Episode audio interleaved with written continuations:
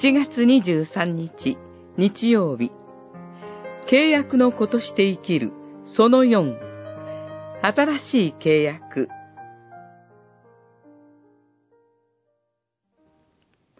食事を終えてから杯も同じようにして言われた。この杯はあなた方のために流される。私の血による新しい契約である。ルカによる福音書、22章20節。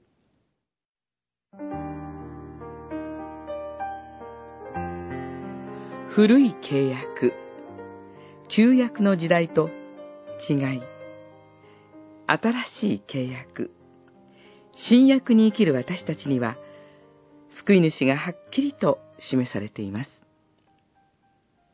救い主が今や礼拝の中で特に説教と精霊典を通して生き生きと示されることにより、契約の民としての営みがいよいよ新しくされていきます。今日の箇所で、主イエスはこの後、裏切ることとなるペトロとも新しい契約を交わされました。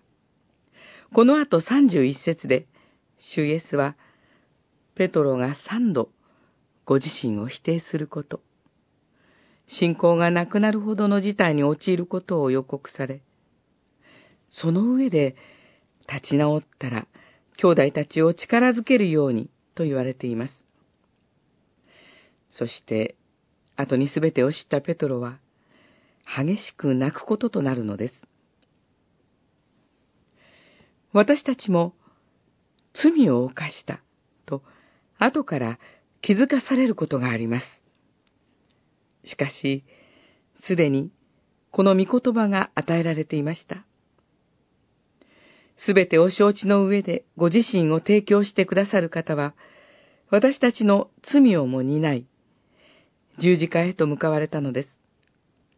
この方が、新しい契約である、と私たちに今語られ、杯を差し出してくださる。